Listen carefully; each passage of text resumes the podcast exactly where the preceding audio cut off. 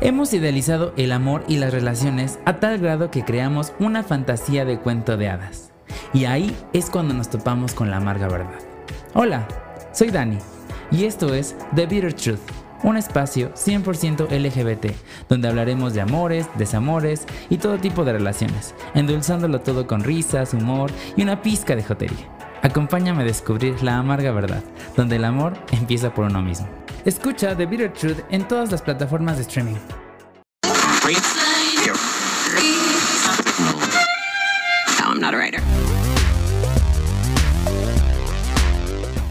Autoaceptar tu sexualidad no es tarea fácil.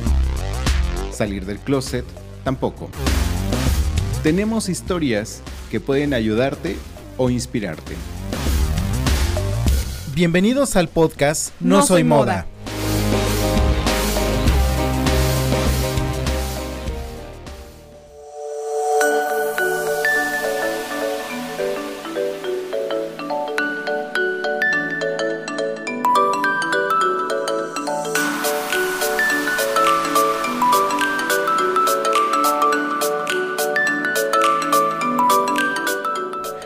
Hola, ¿qué tal? ¿Cómo están? Bienvenidos y bienvenidas a un capítulo más de No Soy Moda. Mi nombre es Israel González y muchísimas gracias, de verdad, muchísimas gracias por escucharnos y por seguirnos apoyando en este proyecto.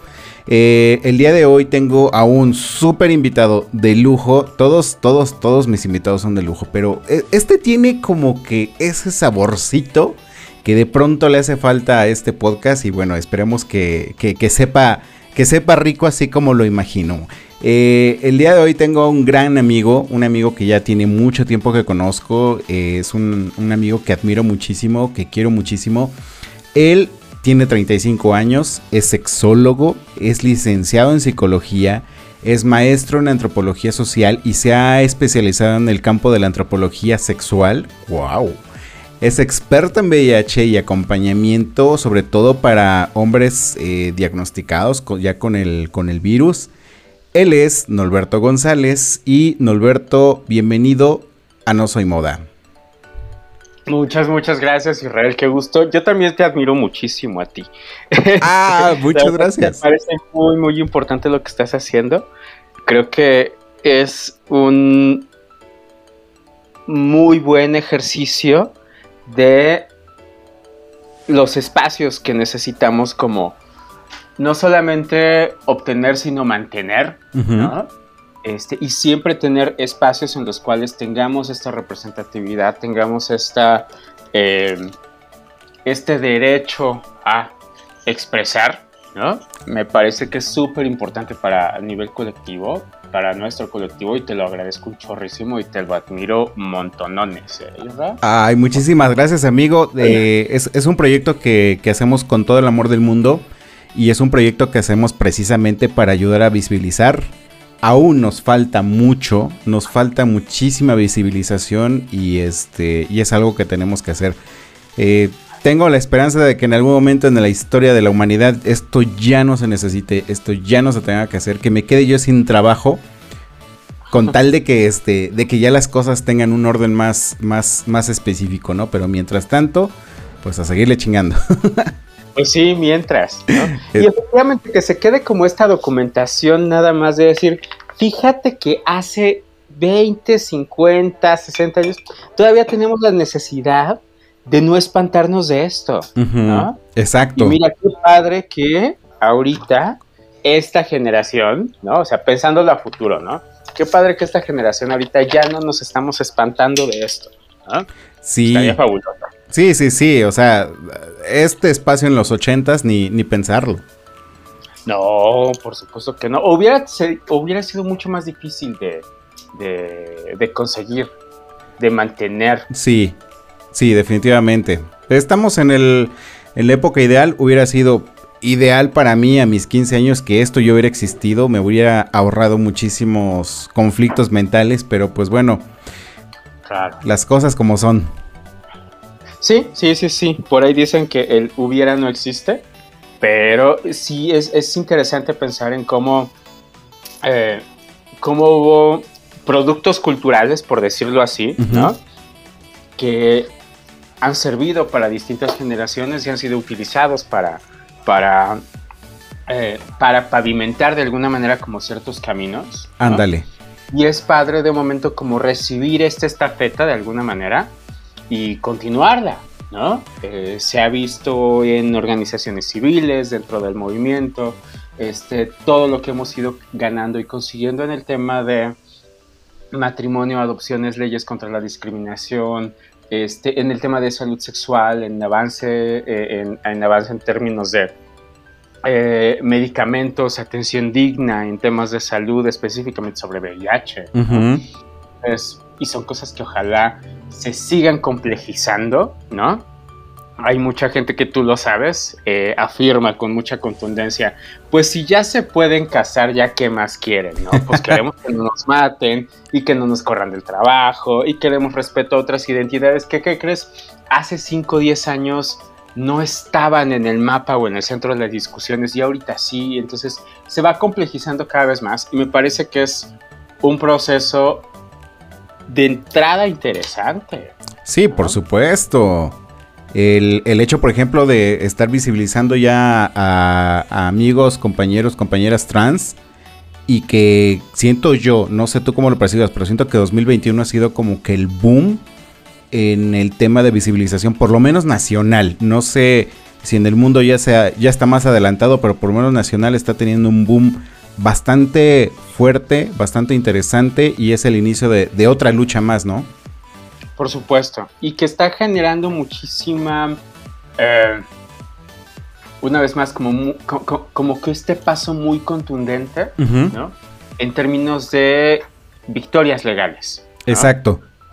como gente que yo adoro con todo mi corazón, ahí está mi hija Sofía en Puebla, que amo con todo mi corazón, que ya pudo empezar a hacer estos cambios en sus documentos. ¿no? Sí, sí, Para justamente tener una documentación acorde a ella, porque ella es Sofía, ¿no? Entonces, y ningún estado se le tendría por qué poner al tiro y decirle, no, tú no eres Sofía, ¿no? Entonces, pues me parece que es, es, es súper importante, es súper contundente, es palpable y ahí está, ¿no? Y entonces es celebrable también, ¿no? Exactamente. Y pues bueno, para, para los que no te conocen, que yo creo que son muy poquitos, porque... Ah. es que ahí te va. Yo conozco a Norberto desde hace años, incluso lo conozco haciendo labor aquí en Puebla. Es una persona completamente activista, em, completamente enfocado a, defensa de derechos humanos, enfocado a, a defensa de la sexualidad de las personas, eh, enfocado a trabajo sobre VIH, es una eminencia también en el trabajo de VIH. este, sin embargo, creo yo que nadie conoce o casi nadie conoce a Norberto. O sea, conocen al psicólogo, conocen al sexólogo, pero conocen a Norberto. Entonces el día de hoy eh, la propuesta es conocerte un poco más a ti como persona y bueno, ya después nos irás platicando de toda tu experiencia, toda tu expertise eh, en, diferentes temas. Y para ello te tengo mi primera pregunta. ¿Cómo defines la personalidad de Norberto? Dios santo. Fíjate que, tiene mucho que ver, con esto que tú comentas al principio, ¿no? Este, como que conocen al que es psicólogo, el que es activista, etcétera, ¿no? Al final de cuentas, yo sé, o sea, parte de mis procesos reflexivos han sido, obviamente que hay una serie de características de mi personalidad, ¿no? Que me han llevado a ser esta persona, pues que es psicólogo y que hace activismo. Sí, sí. O sea, si yo no me asumiera, que es distinto a que realmente lo sea, ¿no? Si yo no me asumiera o me esforzara por ser una persona paciente, por ejemplo, que ahí va una, ¿no? Como que ayuda a los demás, ahí va otra. ¿no? Ok. Entonces, como que esta chamba que hago, pues simplemente siento yo, por lo menos, que no saldría de la misma manera, ¿no? Ya. Este, una persona curiosa, por supuesto, ¿no? Este, me parece que soy una persona a la que le gusta aprender, ¿no? Que ahí es como otra. Mm, no sé qué tanto ya sabes, porque siempre viene esta parte de, no, no, no te, no hables de ti, o sea, esta cuestión súper cultural, ¿no? Es decir, no, algo anda mal si hablas muchas cosas muy bonitas de ti, ¿no? Pero cierto es que, este, pues realmente son cosas que justo decías, que tienen que ver con eh, el ser psicólogo, el ser educador sexual, ¿no? Entonces, creo que por ahí va, ¿no? Sí, sí, ¿Qué otra cosa? Soy, soy una persona súper desordenada a veces en mi discurso, en mis tiempos. Soy una persona que se llena de ocupaciones, ¿no? Soy una persona que va a procurar, siempre va a estar para sus amistades y la gente que le importa, ¿no? Me consta. Este, gracias. Y pues más o menos por ahí, ¿no? O sea, soy una persona que le va a costar trabajo su autocuidado, por supuesto, pero pues que por lo menos ahí voy a estar intentando, este, pues ya no tomar dos litros de café diario, sino por lo menos un litro y medio de café y medio de agüita simple, ¿no? Sí, sí, sí. más o menos, ¿no? Una persona batallando por su propio autocuidado también, ¿no? Ok. Más o menos por ahí voy. ¿Cuál es la identidad sexual de Norberto? Ah, ya vamos a empezar con cosas buenas. Andas bien filoso. No, mira. Lo que pasa es que justamente, este, eh, me estaba yo platicando con un compañero acerca de un libro que teníamos en un proyecto que tú conociste, que mucha gente en Puebla conoció, que se llamó Erosfera. Sí, sí.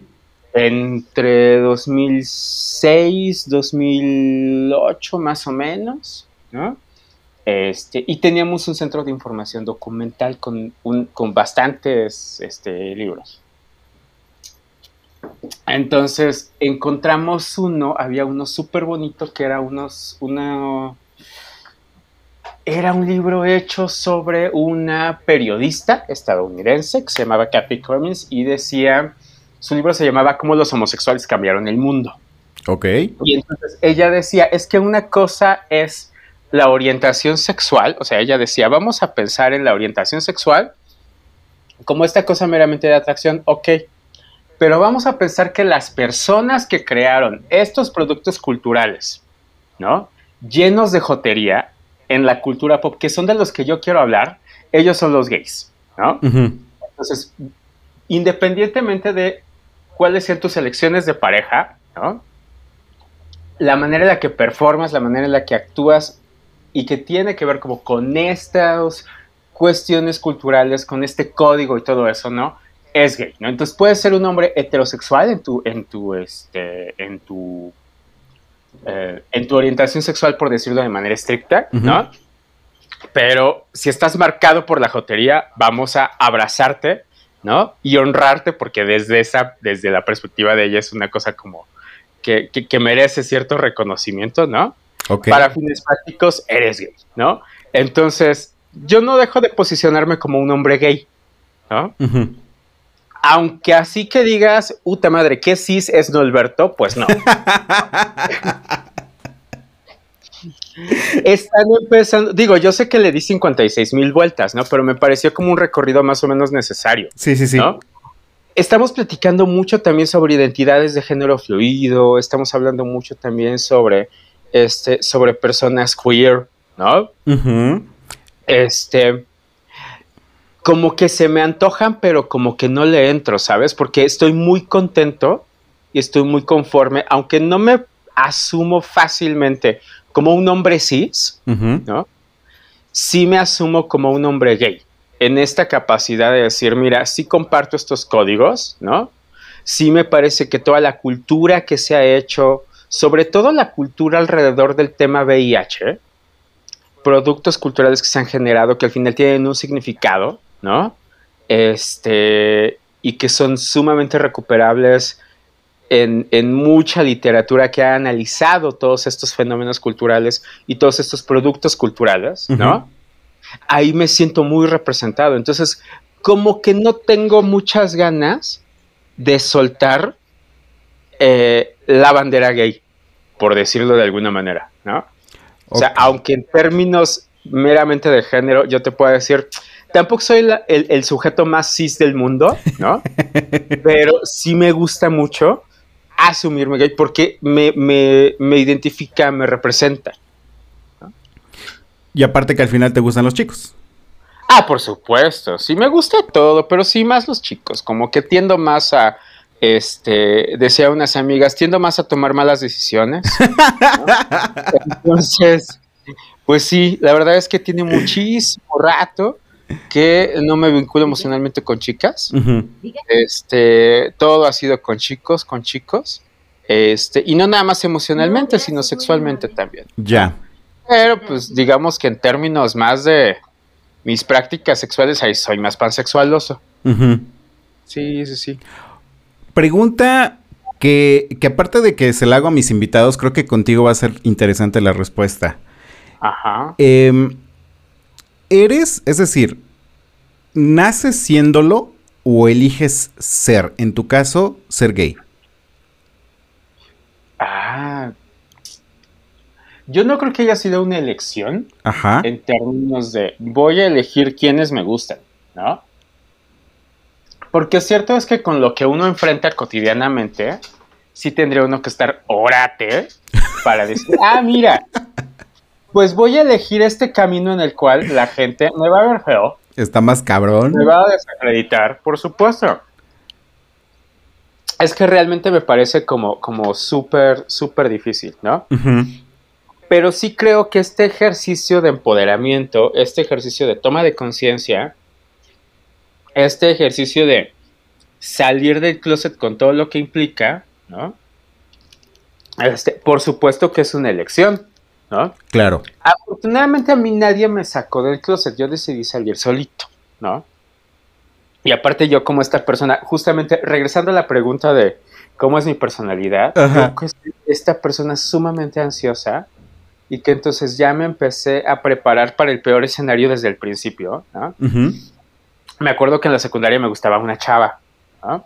Y hablaba yo de esta chava con mi familia, pero tampoco me imaginaba yo como, como andando con ella, simplemente me gustaba, ¿no? Y mi papá me estaba insistiendo mucho con que, ay, ay, que la Chabela, que la Chabela, que la Chabela. Y Chabela, un amor, un encanto, muchacha, ya no, no, o sea, nos perdimos la, la pista por completo, ¿no? Ujú. Pero yo dije, es que tampoco, o sea, sí me gusta, pero tampoco va a andar, tampoco va a ser novio de Chabela, ¿no? Pero qué tal que resultara que yo también a ella le, le gusto. Y en este imaginarse mil, mil cosas de un chavo de 14 años, ¿no? Decir, ¿qué tal que acabo andando con Chabela? Pero así como medio a la fuerza. ¿Y qué tal que ella resulta que también le gustara yo y acabáramos andando?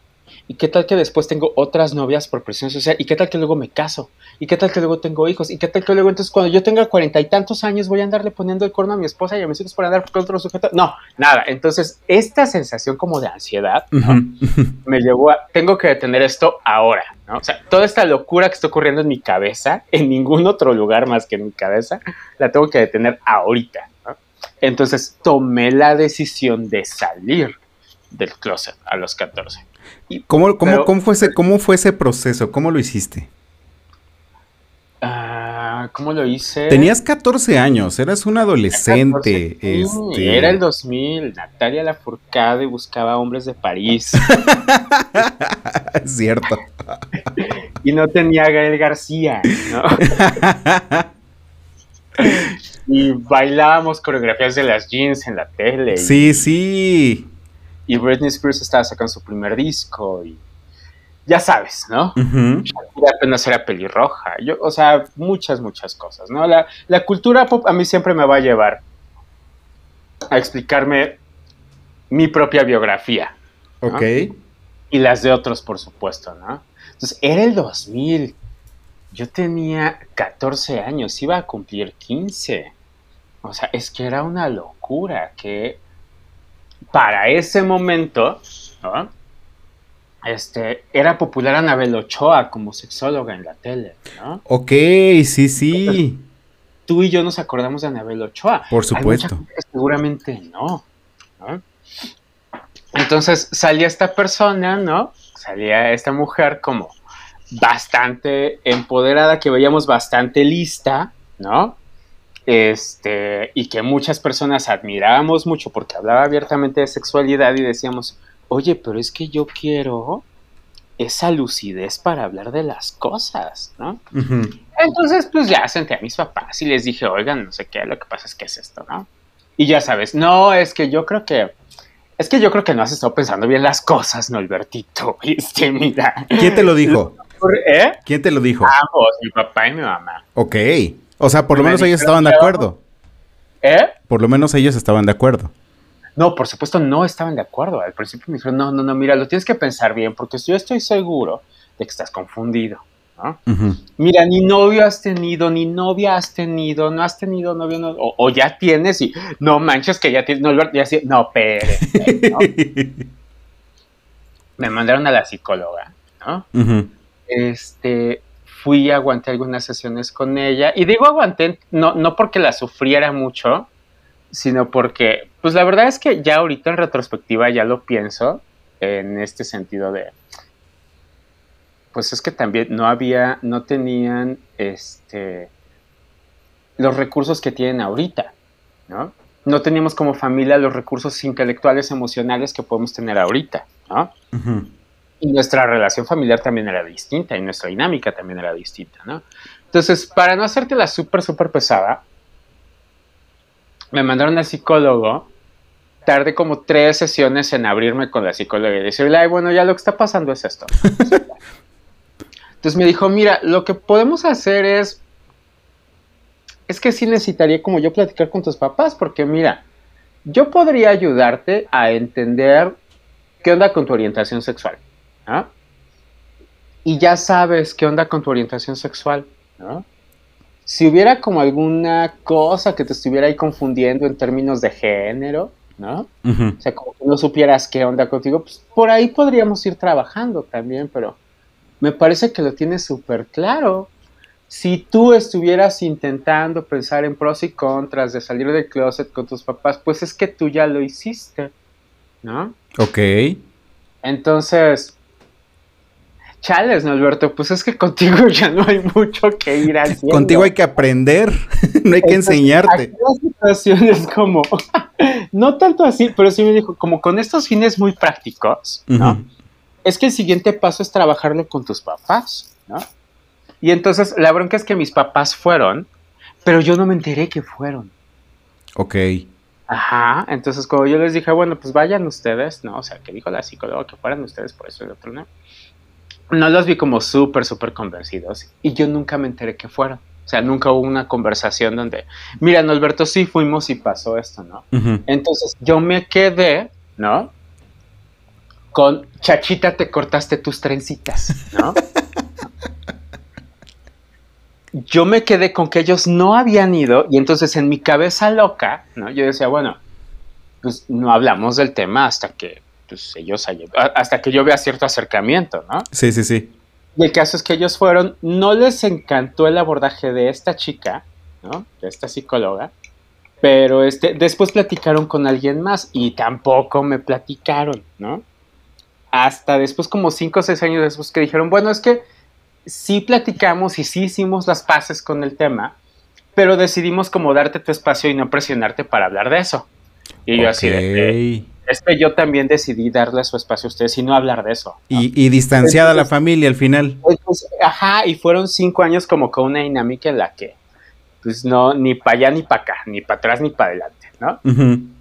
Entonces, pues bueno, ya este, ocurrieron estas, este, ocurrieron después algunas cosas entre la universidad, ¿no? Porque yo estaba terminando la secundaria, me aventé toda la prepa, entré a la universidad y en la universidad entré a mi primer grupo de activismo que se llamó Juventud Alfa.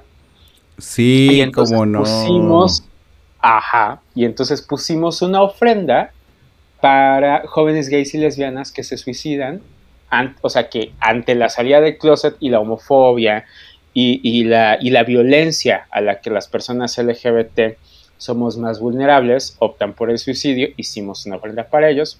En ese momento mi relación con mi mamá yo le, da, yo, yo le hablaba a ella de señora, yo le decía a ella el apodo de señora, señora esto, señora el otro, ¿no? Entonces ella fue con mi hermana a hacer una tarea de la escuela de las ofrendas de, Casa de la Cultura, ¿no? Y yo decía, señora, ¿cómo está? Ay, sí, Norberto, ¿cómo estás? Y yo así de, ah, chales, pues, está viendo la ofrenda, ¿no? y entonces llega un amigo, Toño Chamorro, que en paz descanse. Sí, sí. Este, dice, sí, es una ofrenda para chavos gays y lesbianas que no se quedan. Entonces, nos dio eso el chance de poderlo platicar después en la casa, pero ya con este tono súper distinto, ¿no? De mira, pues la verdad es que ya sabemos, ya hicimos las paces, ¿no? Y la verdad es que como que, ¿por qué tú no sabes que hicimos las paces? Sí, sí, fuimos con el psicólogo. Y yo así de, ¿por qué no me habían dicho? Nadie me informó. no me dijeron, ¿no? Entonces, pues, por supuesto, ¿no? Es, es este elefante en la habitación, ¿no? Entonces, ya salió y al final de cuentas ahorita, pues bueno, todas mis relaciones las han conocido, a todos mis novios los han conocido, casi todos mis novios les han encantado. ¿No? Ok. Tanto a mi papá como a mi mamá, como a mi hermana, o sea, bastante bien. Y es muy abierto el asunto ahorita, ¿no? Nos costó trabajo, sí, ¿no? Este, tampoco voy a decir que es fácil para cualquier familia, no tiene por qué ser fácil. Este, tampoco tiene por qué ser más difícil, ¿no? Em, siempre hay como un esforcito que tenemos que ir haciendo tanto como padres y madres, tanto como hijos e hijas, hijes. Claro, claro. Pero al final de cuentas, si nos vamos a dar el chance de que la otra persona sea la otra persona, que es con nosotros, ¿no? Este, todo se logra con un poquito de hospitalidad, ¿no? Y no esta hospitalidad como invasiva que sentimos en general, como de que si te invito a mi casa es porque te voy a llenar de comida y te voy a atascar, aunque no quieras comer, ¿no? Sino esta hospitalidad de, ven, te voy a, o sea, voy a escuchar lo que tú me quieras decir, ¿no? Hasta donde tú me quieras compartir, ¿no? Sin yo, sin, sin, sin, sin obligarte a recibir algo mío, nada más para que yo sienta que soy buen anfitrión, ¿sabes? Ya. Entonces, este tipo de hospitalidad me parece que es como, como clave para este tipo de procesos. Fíjate, fíjate que, mi mamá en el capítulo que recién acabo de publicar, eh, platiqué con ella y, y, su perspectiva respecto a, por ejemplo, cuando salimos del closet, cambió de, de cuando yo le dije a ella qué onda conmigo, ella decía que, que yo le confesé ser homosexual. Y sin en cambio, esa perspectiva cambió demasiado con ella. Y ahora ella es, ella, ella dice, es que no te confiesan, te comparten. O sea, se van a esa zona de seguridad que tienen contigo por la confianza que has generado con ellos. Pero no se están confesando, no es, no es un delito, no es este un pecado, simplemente es estoy abriendo mi corazón y te estoy compartiendo esto que está pasando conmigo, esto que siento en este momento. Y, me pareció una definición demasiado acertada por parte de una mamá. Exacto. Muy, muy acertada. Sí, porque estamos acostumbrados a que cuando confesamos algo, ¿no? Confesamos un pecado, confesamos un crimen. Tiene culpa.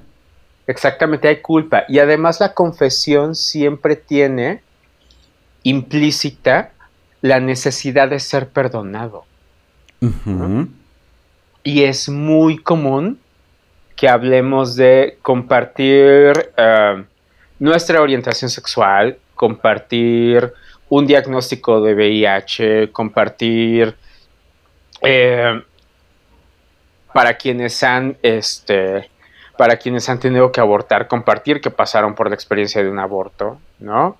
Este, que siempre tiene que ser elegido, siempre tiene que ser en las condiciones más eh, cuidadas posibles, ¿no? Pero estamos muy acostumbrados, acostumbradas a verlo como una cosa que se tiene que perdonar, ¿no? Porque genera una especie de deuda social, ¿no? O sea, le debemos al mundo algo a partir de ser o a partir de haber hecho esto, ¿no? Y entonces, pues no, resulta que lo que estamos haciendo es como invitarte a la experiencia, ¿no? Mira, ocurrió esta cosa, ¿no? Y a partir de esta cosa que ocurrió, a partir de esta cosa que está, a partir de esta cosa que es, ¿no? quiero compartirte las cosas que ocurren después, ¿no? Si en este caso compartirte mi orientación sexual es para que después pueda yo invitarte como padre, como madre, ¿no? A compartir mi vida sentimental, ¿no? Exacto. A compartir una serie de cosas de mi corazoncito, ¿no? Este, a las cuales de veras, de veras quiero invitarte, ¿no?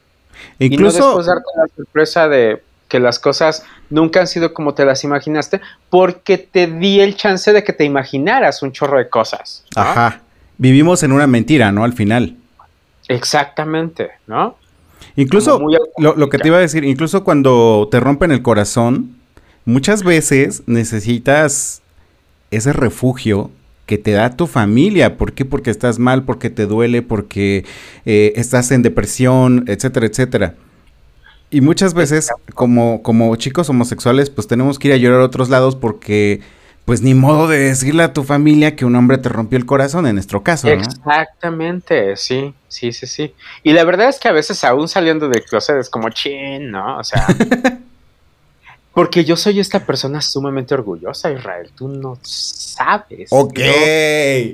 O para que yo pida ayuda, uy, no, bueno, es que sí necesito que se me esté cayendo todo, ¿no? Y entonces ya que se me está cayendo todo y que estoy malabareando en un solo pie, en tacones. 56 cosas en los brazos, ¿no?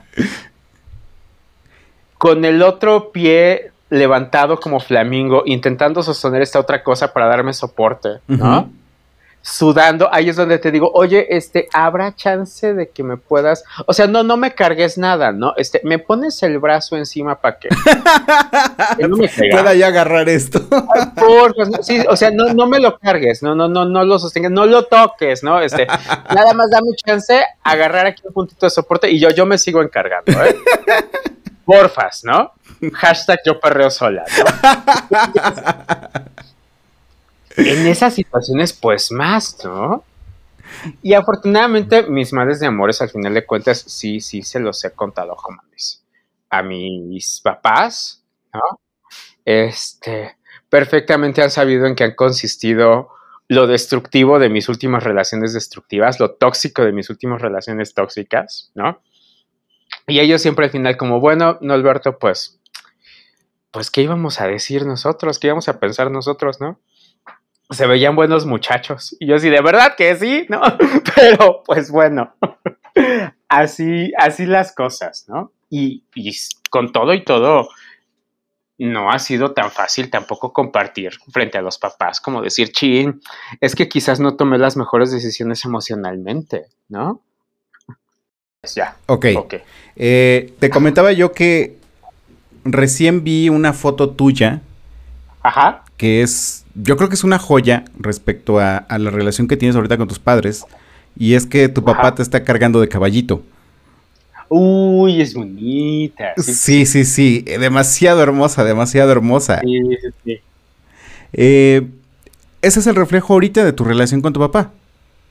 Claro, sí, sí, sí. Sí, fíjate que al principio eh, había sido como, como complicado eh, el tema porque mi papá no tuvo el papá más apapachador del mundo. Ya. Eh, eh, es difícil pensando en... Mi papá nació en el 66. Entonces pensar en el papá de mi papá, vamos a inventarnos que él nació 20 años antes, en el 46, ¿no? Y uno piensa en el patriarcado, uno piensa en esta educación tradicional, etcétera, etcétera, ¿no? Y yo recuerdo a mi, a mi, abuelo, en paz descanse, pues nunca fue una persona sumamente cálida, ¿no? Sí. Entonces también digo, bueno, no le voy a exigir cosas emocionalmente a mi papá, ¿no? En términos de, pues, de cómo se comporte conmigo, ¿no? Sin embargo, él poco a poco fue aprendiendo muchas cosas para ser más apapachador cada vez, ¿no? Y yo me siento sumamente privilegiado de tener un papá que no solamente me abraza y me besa, sino que me escribe, me manda notas de audio y me hace reír como idiota. Y yo lo hago reír como idiota él también, ¿no? Este. Y ha conocido a, mis parejas y socializa con mis parejas y se hace cuate de mis parejas, ¿no? Este. Y me manda a veces. Y me dice cosas como que está orgulloso de mí. ¿no? Y digo, órale, pues la verdad es que muy poquitos hijos tienen eso de sus papás, ¿no? Sí, por supuesto. incluso los papás que aunque se sientan orgullosos de ti, no te lo van a decir porque tienen esta concepción de disciplina de que si te dicen que están orgullosos, te van a echar a perder y vas a dejar de echarle ganas, ¿no? Y de, ay, no, qué feos, ¿no? pero, pero en ese caso yo me siento súper, súper, este, súper privilegiado, ¿no? Con mi mamá, mi mamá me ha acompañado a las marchas, ¿no? Entonces, este, también ha sido una cosa súper excepcional, súper padre, ¿no? Este, y sí, poco a poco yo me he agarrado de mucha fuerza de ellos, ¿no?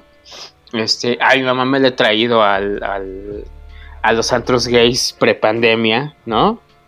Este, aquí a celebrar su cumpleaños bailando con las drag queens en la Ciudad de México. ¡Ay, qué rico!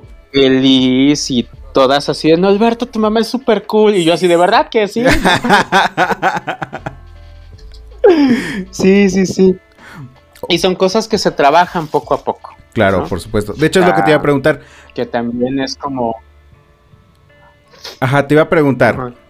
El proceso entre tu salida del closet y, y esta conexión ya contigo, ¿cuánto tiempo llevó? punto que tres añitos, cuatro. Ok.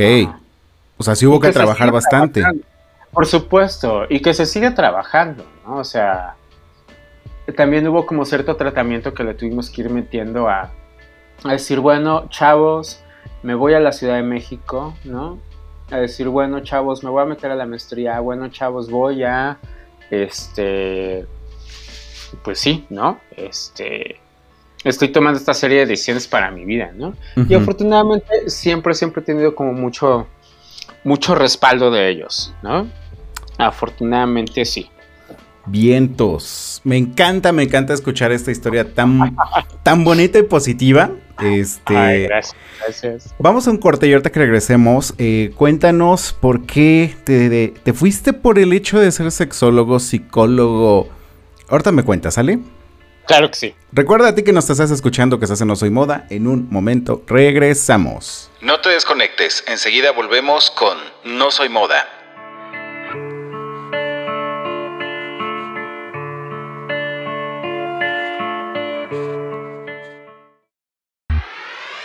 Hola, soy Luis, el bastardo que te va a enseñar a escribir mejor. Relax. Bastardo es solo una palabra Significa ilegítimo, eso que es alterado para renacer en algo inédito. Las palabras importan, y cómo las acomodamos en un texto también. Yo te digo lo que ninguna clase de redacción te van a enseñar. Escucha Preciosos Bastardos, el podcast de escritura útil. Disponible en Spotify, Spreaker, iTunes y Google Podcast.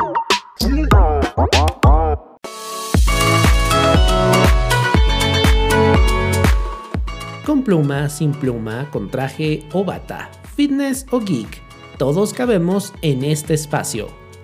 Estos somos tu espacio LGBT para conversar entre amigos. Acompáñanos en vivo todos los viernes a las 21 horas en nuestro canal de YouTube Estos Somos, conducido por Daniel Tinajero e Israel González.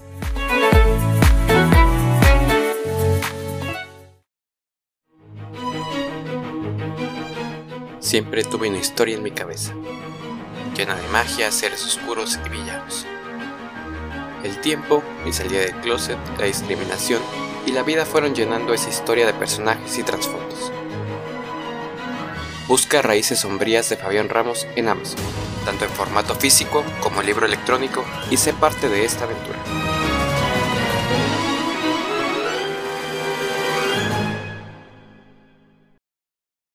Hey, ya estamos de regreso. Esto es No Soy Moda.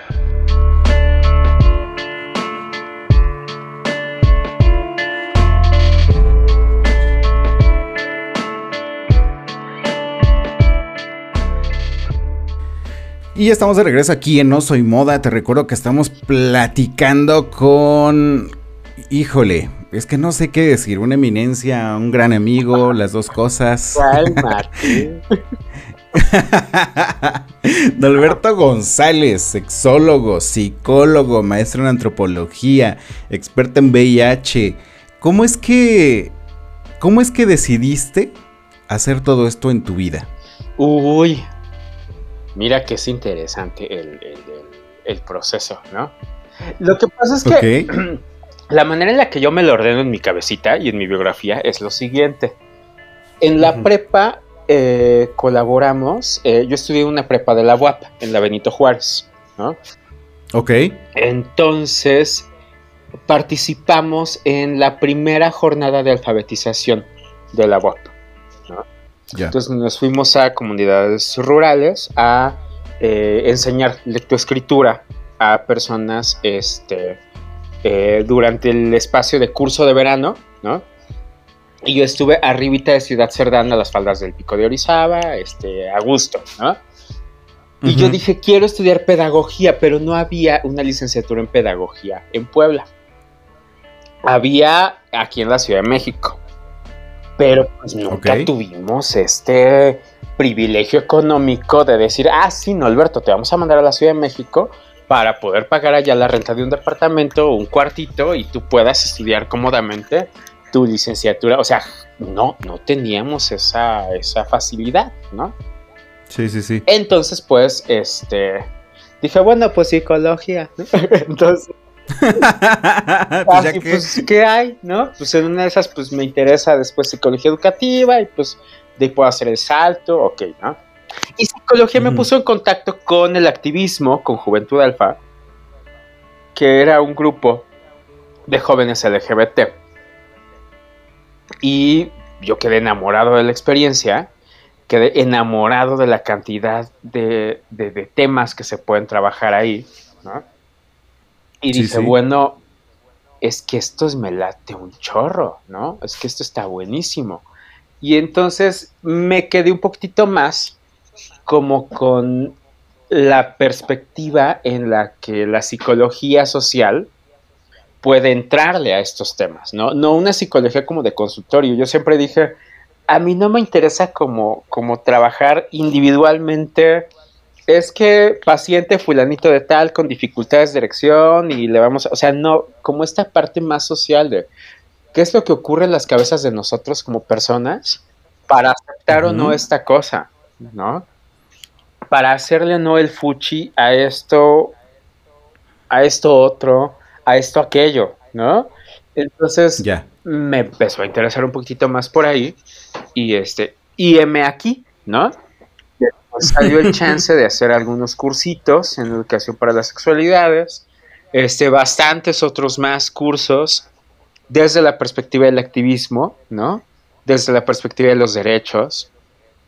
Este, y yo estaba súper, súper, súper, súper contento, ¿no? Entonces, en lo que más le entré fue el tema de VIH. Después, por algunas cosas del destino, acabé entrando a trabajar al Capacits a partir de un programa del Fondo Mundial en el que estábamos repartiendo condones, ¿no?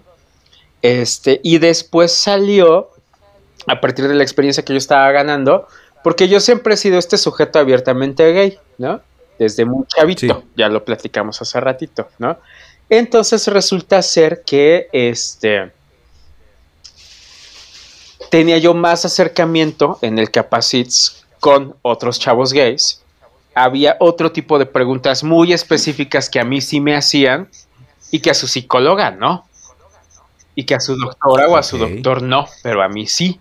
Entonces eso me permitió como como contar con el privilegio de la confianza de muchos de ellos y ya como con ese privilegio este, coincidió, bailaron muy bonito las cosas para que saliera lo de la maestría en el Colegio de Antropología de la, este, de la UAP también, ¿no?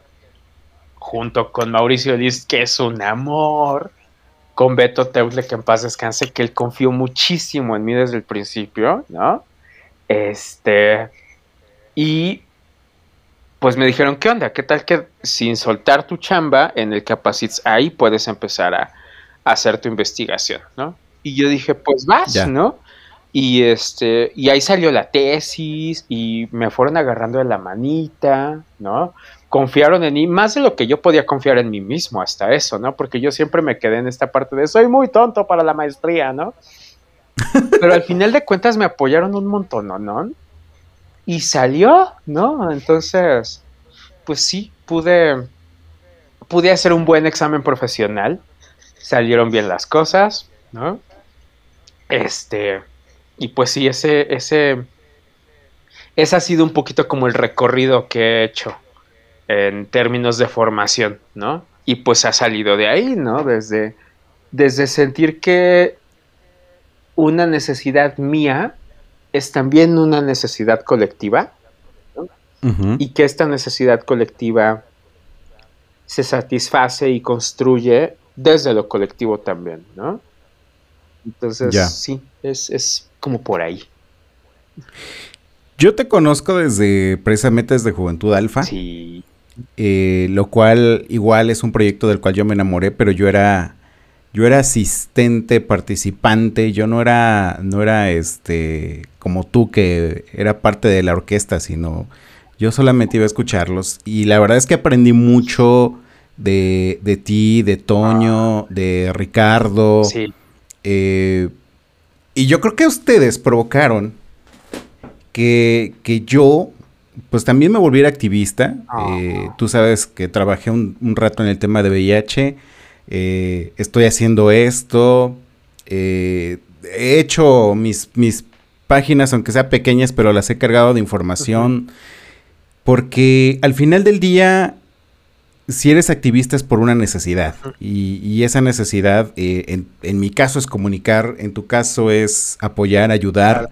Pero al final del día, este, pues es algo que, que aprendí de ustedes tres y me quedé con, con esa cosquillita y con esas ganas también pues de, de contribuir con algo a, a, nuestro mundo. Y me parece que contribuyes muchísimo, muchísimo, muchísimo. Pues espero, espero que así sea. Hey, super sí, claro que sí. No, y siempre es bonito saber que entre nosotros nos vamos echando porras, ¿no? Claro, por supuesto. Es, bien importante irnos sosteniendo para, para, para seguirle. Para seguirle, ¿no? Y como de momento recordar, mira, o sea, si me preguntan, yo, yo, yo siento personalmente que estos últimos tres años, ¿no? No he hecho nada, nada, nada, nada, nada en términos de activismo, ¿no? Y tengo amistades, afortunadamente, como tú, como otras compañeras en Puebla, otros compañeros en Puebla, aquí en la Ciudad de México, que me dicen, oye, es que sí has hecho cosas, ¿no? Por supuesto, mucho. ah, órale, ¿no? Es que de momento, de momento a veces como que uno pierde un poquitito ese foco, ¿no? O sea, como que de momento me acuerdo más bien de mi chamba detrás de un escritorio en este sistema burocrático de mi trabajo actual, ¿no? que es súper demandante, que es súper godines, y digo, chin, ¿dónde quedó el tema de derechos sexuales y reproductivos? Hoy no lo pude abordar, hoy no lo pude meter, hoy no lo pude trabajar porque me dediqué a hacer informes de 56 mil cosas que se quedaron atoradas, ¿no?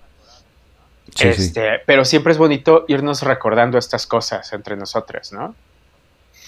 Pues así es como hemos crecido, haciendo, haciendo esta chamba, eh, lanzando la voz, eh, compartiendo la voz también. Entonces, este, pues, pues no hemos hecho mala chamba, creo. No, la verdad es que no. No, o sea, sí, sí hay que, sí hay que reconocernos que sí, sí lo hemos hecho bien, por supuesto, ¿no? ¿Lo podríamos hacer mejor? Claro que sí.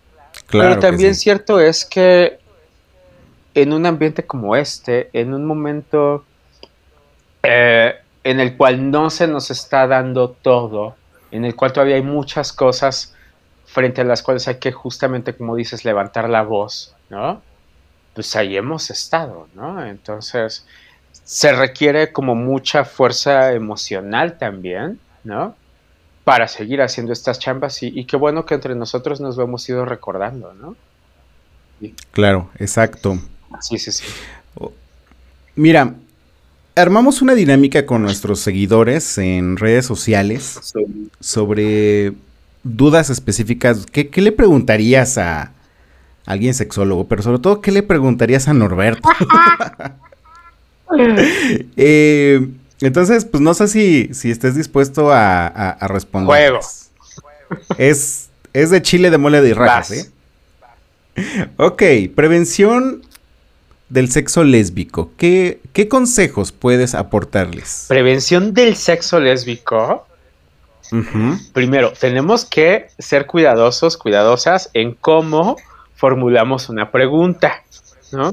Yo sé que tú estás leyendo las cosas como te las mandaron, ¿sí? Sí, sí, Pero sí. es que imagínate que yo te digo, prevención del sexo lésbico, vamos a prevenir para que las mujeres no tengan sexo entre ellas, ¿no? Y entonces, Buen ajá, punto. entonces es bien importante. Al final de cuentas, yo siempre voy a ser el abogado del diablo que diga, no, ¿qué tal que esta persona no quiso decir esto, sino que quiso decir esto otro más, ¿no? Entonces, si bien entre chavas eh, va a ser muy difícil que haya este, algún embarazo, ¿no? Sí es muy importante pensar en, si estamos hablando, por ejemplo, de dos chavas cis, ¿no? Dos chavas cisgénero, que ambas tienen vulva, este, vagina, labios, etcétera, ¿no? Sí. Este, sí puede haber algunas, este, algunas infecciones de transmisión sexual que puedan funcionar, que, que puedan este, estar presentes, ¿no? Lo ideal es siempre, siempre, siempre, este, contar con algún dispositivo de barrera, como puede ser un dique dental para la estimulación bucal, ¿no? Este, y algún guantecillo de látex para la estimulación con las manos, pero realmente no hay muchísimo, muchísimo riesgo de alguna infección, ¿no? Si vamos a utilizar juguetes y si los vamos a compartir, lo ideal también es, efectivamente, si son juguetes con los que se penetre, ¿no? Este, utilizarlos, acompañarlos con el uso de un condón, con un buen lubricante, ¿no? Este, y pues a divertirse, ¿no? A pasarla bien. Ese es el mejor Sí, consejo. Sí, sí. Por ahí preguntaban, ¿en qué consiste el sexo, el sexo entre dos chavas? ¿No? Y una chava decía, una amiga lesbiana activista, dice, bueno, pues básicamente en que las dos llegan al orgasmo, ¿no? Ok. supuesto, pues es que cuántas veces, ¿no? Ya decimos más en confianza, ¿cuántas veces no, no, no nos ha tocado algún hombre o algunos hombres, ¿no? Que pues después del tercer caderazo ya no ocurrió nada, ¿no? No, pues. Oigan, es que ni lo del Uber, ¿no? Exacto. Espérate, parpadeé y me lo perdí, ¿no? ¿No?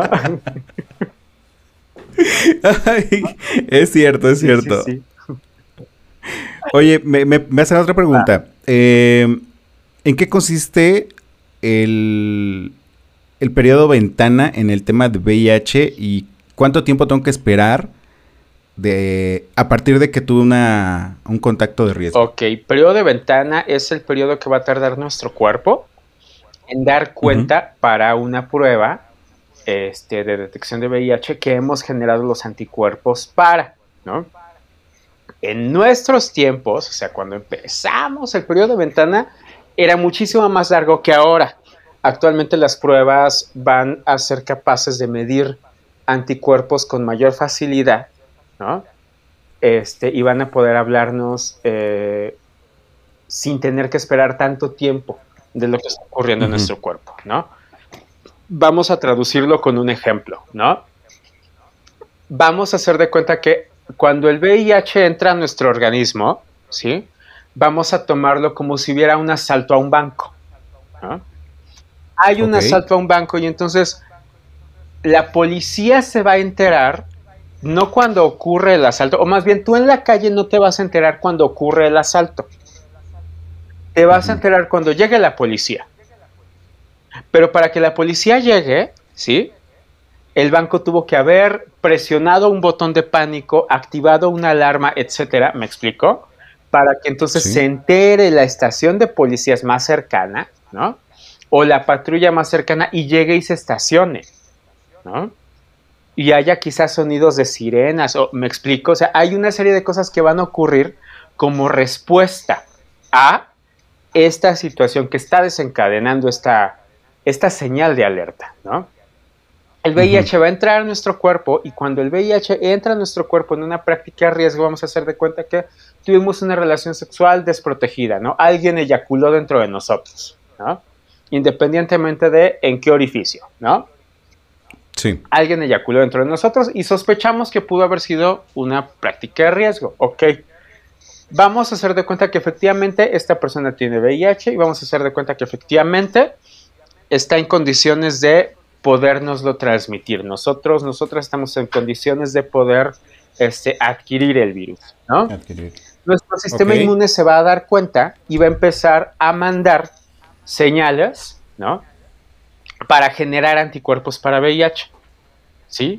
Y eso no ocurre tan de inmediato para que una prueba lo mida. Por ejemplo, cuando yo empecé a hacer estas chambas, por como que el discursito, como que el panfleto, el flyer, ¿no? Decía, el periodo de ventana es de tres meses, ¿no? Esto quiere decir que si fue una relación sexual que tuvimos en enero, ¿no? En Año Nuevo, uy, pues es que hay que esperar primero de febrero, primero de marzo y el primero de abril ya nos podemos hacer una prueba con confianza, ¿no? Y actualmente los periodos de ventana, con las Correcto. últimas pruebas de, de- de- de- de esta última generación, son pruebas en las que tenemos que esperar dos semanas. ¿no? Entonces, gracias a muchísimo avance que se ha tenido y que este avance obedece, ojo, a mucha presión social y cultural que hemos estado haciendo este, desde las organizaciones civiles, desde el activismo, es que se han facilitado esta presión a los gobiernos, a las farmacéuticas para generar estos, estos mecanismos más prontos, más rápidos. Entonces, ese, ese es un periodo de ventana. Ahora, eh, actualmente de cuánto tiempo hablamos con respecto al, al periodo de ventana. Era, eran tres meses antes. Eran tres meses al principio. Antes, antes, antes eran, era medio año. Uf. Al principio, al principio, en los 90, ¿no? Eran medio año. Ahorita, después, este, pasó a ser más reducido a tres meses. Y actualmente, a las dos semanas ya te puedes enterar. Dos semanas, ok. Bastante las bueno. Pruebas de, las pruebas de, de última generación ya nos permiten dos semanas. De acuerdo. Eh, ¿Qué es el PrEP? El PrEP. Eh, regresando a esta parte de este, prevención de VIH y esta parte de cómo funciona el, este, el virus, ¿no? Cuando el virus entra a nuestro organismo, el virus va a recurrir a ciertas sustancias de nuestro cuerpo, ¿no? A ciertos procesos que va a hacer en nuestras células de nuestras defensas, nuestros linfocitos T, ¿no? Y este, los medicamentos antirretrovirales, voy a hablar de los medicamentos antirretrovirales en general, ¿no? Sí. Lo que hacen es inhibir ciertas sustancias y o ciertos procesos, ¿no? Para que el virus se replique, ¿no? Si nosotros nos metemos a revisar cuáles son como las categorías de los medicamentos antirretrovirales, vamos a encontrar que algunos son inhibidores de proteasa, bloqueadores de la transcriptasa, bla, bla, bla, ¿no? O sea, todos van a decirte que están deteniendo, inhibiendo, suspendiendo algún proceso de replicación del virus, ¿no? Ok. ¿Qué es lo que ocurre? Cuando una persona tiene VIH, y es importante hacer esta acotación primero para después hablar del PrEP, ¿no? Cuando una persona tiene VIH, lo ideal es, obviamente, darle medicamento, ¿sí? Para que el virus deje de replicarse en sí, eh, en esta persona. Cuando esta persona puede tener controlado su virus a partir de efectivamente tomar el medicamento, ¿no? Lo que va a hacer es que va a llegar a un nivel en el eh, el nivel de virus va a llegar a un nivel que se le conoce como indetectable. La indetectabilidad es cuando nosotros sabemos que esta persona tiene VIH, pues por su historial médico, por supuesto, pero la misma máquina que nos mide, digamos, la concentración del virus, ¿no? Que era cuando yo estaba en el Capacites todavía, te medía 40 unidades por este, me parece que mililitro de mililitro cúbico de sangre, una cosa así, ¿no? Ya. Y cuando era de menos de 40 era como indetectable. O sea, era una manera en la cual la máquina te decía, no lo puedo leer. Es tan poquito que no lo pesco. Ajá. Ok. Entonces, sí hay, cre- sí hay generación de anticuerpos en este organismo, ¿no? Pero la máquina que cuenta cuántas unidades de virus tenemos, ¿no? No lo ve. Es muy poquito. Entonces nos marca como indetectable, ¿no? Porque estos procesos se bloquean en estas personas y el virus deja de replicarse, ¿sí? Se empezaron a hacer después investigaciones para decir, oye, ¿qué onda con este prevención combinada? ¿Qué pasa si, por ejemplo, una persona entonces indetectable no lo transmite? Efectivamente, una persona indetectable no lo transmite. ¿Y qué, ¿Y qué pasaría, perdón? ¿Y qué pasaría si empezamos a trabajar con poblaciones que son un poquito más vulnerables y frenamos estos procesos que el cuerpo, que el virus utiliza para replicarse en personas que están en peligro un poquitito más constantemente, ¿no? Entonces, como sale el PrEP? Que es para personas que somos negativas, pero que por alguna u otra razón nos podemos encontrar en un poquito más de riesgo, ¿no? Por cuestiones de nuestras prácticas sexuales, por cuestiones muchísimas, ¿no? Entonces el PrEP es un esquema antirretroviral, ¿sí? Para personas negativas, ¿no? ¿Qué, ¿Qué ocurre? Cuando entra el cuerpo a, o sea, yo tomo PrEP, por ejemplo, estoy en un protocolo de la Clínica Condesa donde yo estoy tomando PrEP, ¿no? Sí. Si el VIH entra a mi organismo, ¿no? No se va a encontrar con los elementos suficientes este virus para replicarse porque yo me encuentro tomando un medicamento, ¿sí? Día con día, con toda la adherencia necesaria, para que el virus, si llegara a entrar a mi cuerpo, ¿sí? No se replicara, ¿sí? Ahora, el PrEP no es que te lo pueda yo recomendar a ti o a cualquiera de tus escuchas, ¿no? Como te puedo recomendar un shampoo. ok. Como te puedo recomendar una marca de yogurt, ¿no? Hay una serie de estudios que se tienen que hacer, ¿no? Porque como toda sustancia, hay posibilidad de efectos secundarios, como toda sustancia, hay una serie de cosas que pueden o no generar y hay personas que pueden ser aptas para PrEP, hay personas, perdón, para las cuales el PrEP puede ser buena opción y hay otras personas para las cuales no.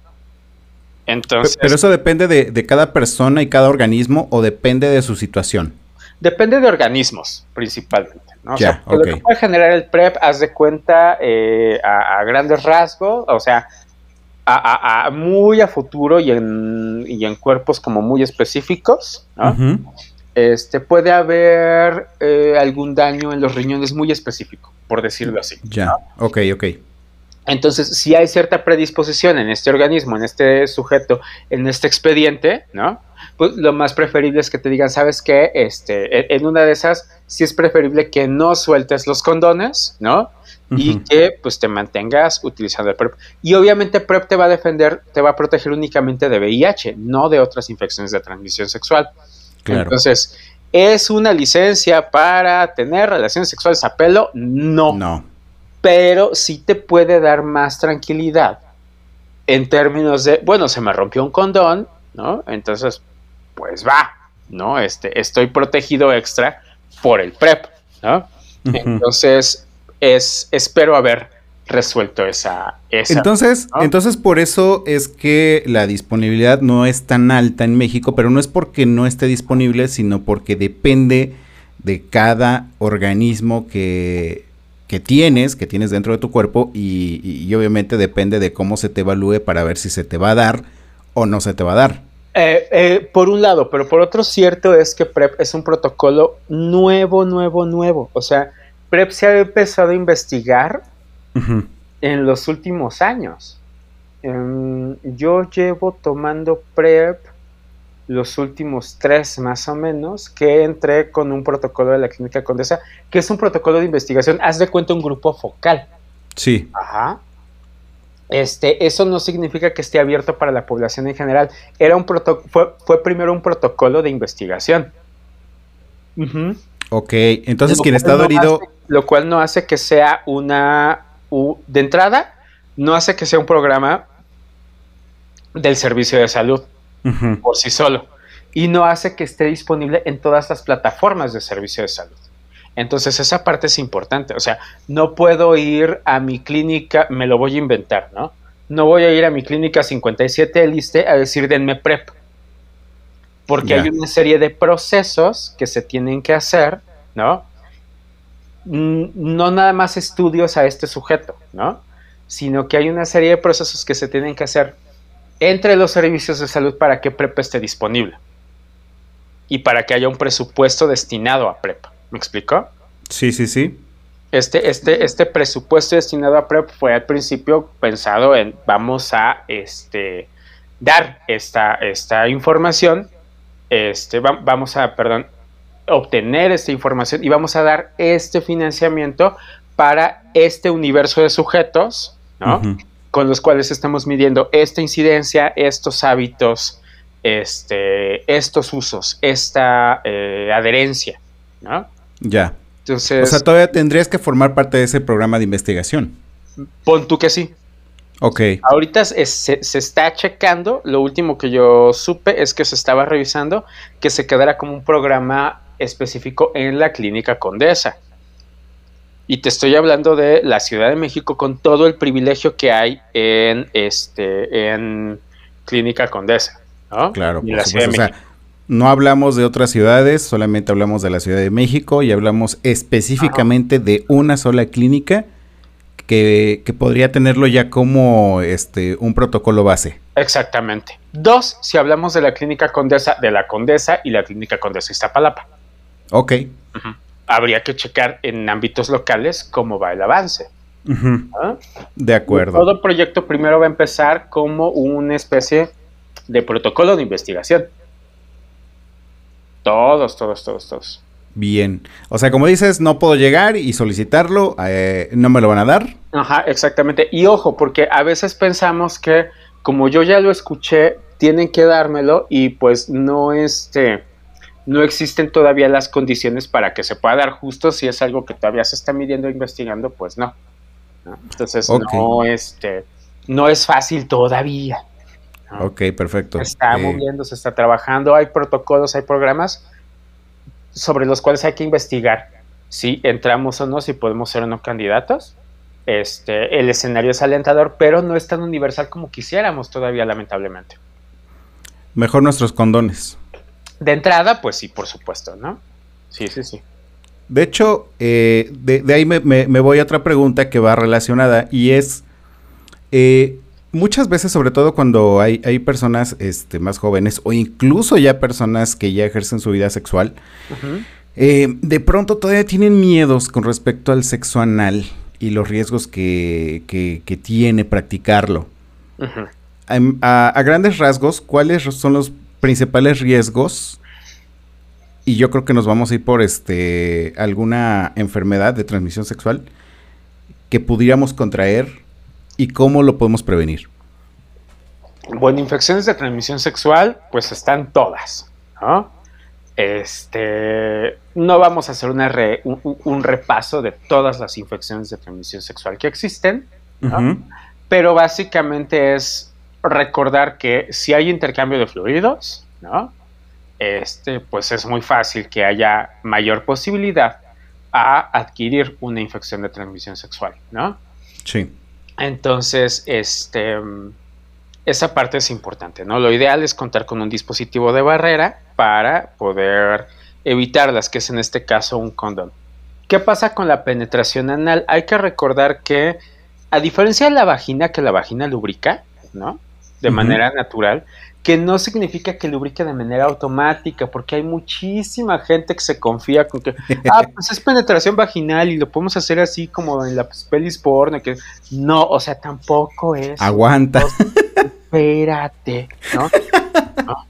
Pues es que de ahí salen bebés, pues sí, pero es que aguanta, o sea, no manches, aguántate tantito, ¿no? Ten paciencia, o sea, también hay gente que, que quiere todo, ¿no? Sí, sí, sí. Desde la ficción, hay gente que desde la ficción se imagina que todo es posible. Y aguántate, ¿no? Este, el ano necesita muchísima más relajación, ¿sí?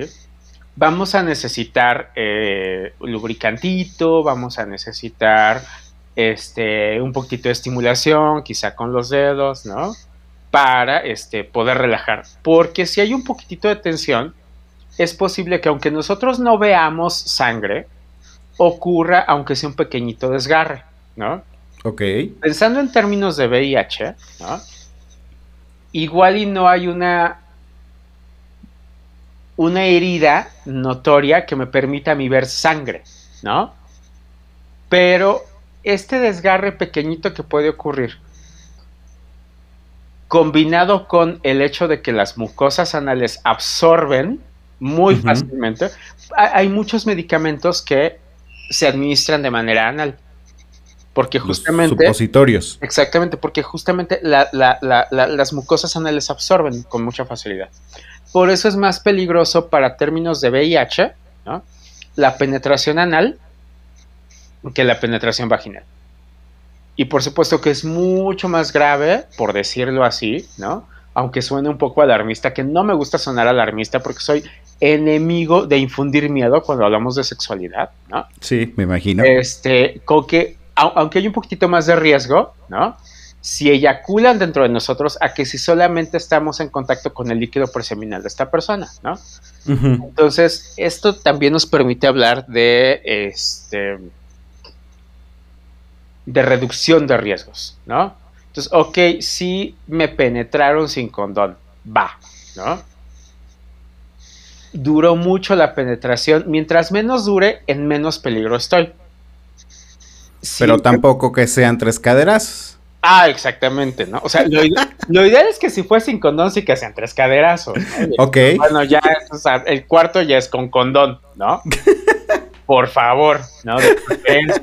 Si es que no sé, pero si sí conozco a la otra persona en términos de, mira, la otra persona está indetectable, ¿no? Yo estoy dispuesto, ¿no? A asumir el riesgo, ¿no? Yo sé que esta persona está indetectable, nos hemos hecho esta otra serie de pruebas, ¿no? Y va, hemos decidido de mutuo acuerdo las dos personas tener relaciones sexuales sin condón. Ok, ¿no?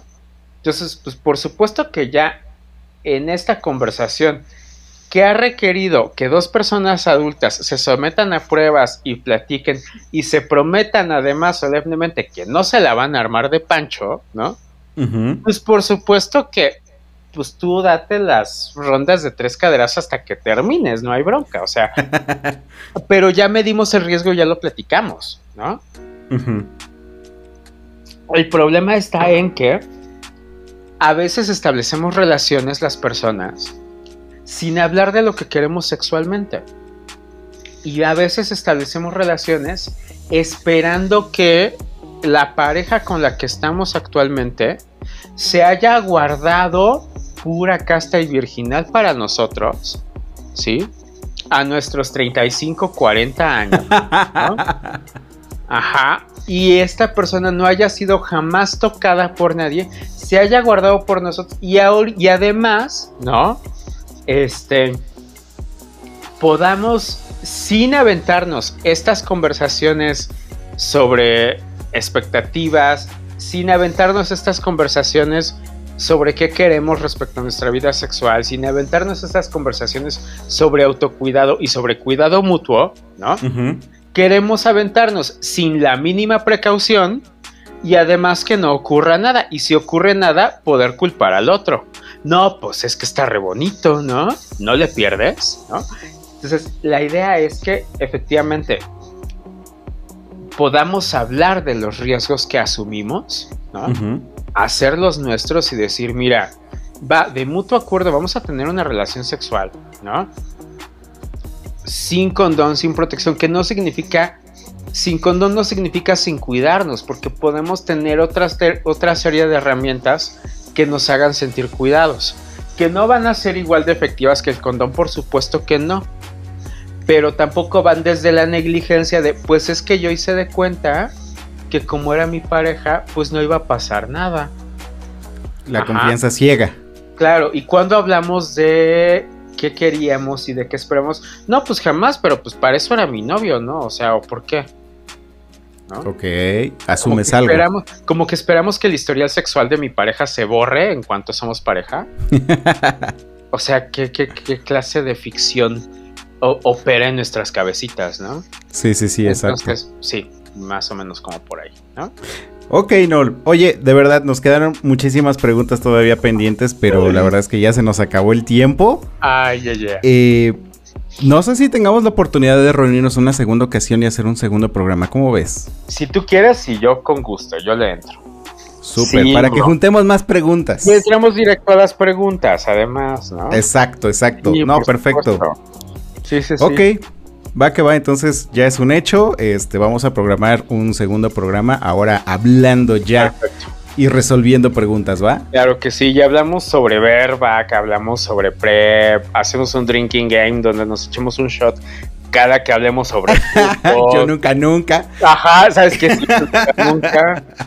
Yo siempre, siempre. Ándale. Yo alguna vez. Oye, sí, va a estar buena esa dinámica. Sí, va a estar padrísimo. No, amigo, de verdad, muchísimas gracias. Ha sido una joya este programa. O sea, tanto conocer parte de tu vida, eh, la verdad, eh, me has enriquecido muchísimo más con toda tu experiencia. Y aparte, pues gracias también por resolvernos estas pequeñas preguntas. Eh, creo que. Creo que son muy importantes y no las podíamos dejar pasar y, y obviamente tenían que salir al aire y espero que la gente siga participando para el siguiente programa. Perfecto. No, pues yo feliz de la vida, Isra. Muchísimas, muchísimas gracias. Este, qué bonito es volver a platicar después de un ratote, ¿no? Y, Sí, eh, sí, sí. eh, y pues cuando quieras, yo feliz de la vida, ¿no? Este, es cosa de cuadrar, de ponernos de acuerdo. Te agradezco mucho tu paciencia para poder cuadrar conmigo, que soy una persona sumamente complicada para estas cosas, ¿no? Sí, ya decíamos que estabas, eh, eres desorganizado. Bastantito. bastantito, bastantito, pero te lo agradezco millones, Isra. La verdad es que lo he disfrutado como no sabes. No, igual yo, créeme, me divertí bastante. Muchas gracias, amigo. Muchísimas gracias, Isra. Y a ti que nos escuchas, oye, si esta historia o este programa te gustó, y por favor, si quieres seguir escuchando más historias como esta, que inspiren, que informen, que te diviertan incluso, mira, te voy a pedir un favor. Te dejamos un link en la descripción de este programa para que puedas donarnos si está en tu corazón lo que gustes para poder continuar esta labor. ¿Cuál es el objetivo? Eh, llegar a más personas. ¿Cómo lo vamos a hacer? A través de una campaña publicitaria fuerte. ¿Por qué? Porque hemos tocado muchas puertas, no se nos han abierto, no hemos este, logrado llegar a grandes empresas que nos puedan patrocinar y como no lo podemos hacer, eh, queremos que esto llegue a más y más oídos y única, únicamente lo podemos lograr con tu ayuda. Entonces, ojalá y te des la oportunidad de apoyar este proyecto, ¿sale? Y también recuerda que si estás en iTunes Podcast, por favor regálanos un comentario, cinco estrellas, también nos ayuda a llegar a más personas. Este, y bueno, pues si quieres igual interactuar con nosotros, síguenos en nuestras redes sociales, en Instagram como no soy moda-podcast, en Twitter como no soy moda-p y en Facebook como no soy moda el podcast, ¿sale? Muchísimas gracias, búscanos también en YouTube. Nos escuchamos la siguiente semana. Adiós.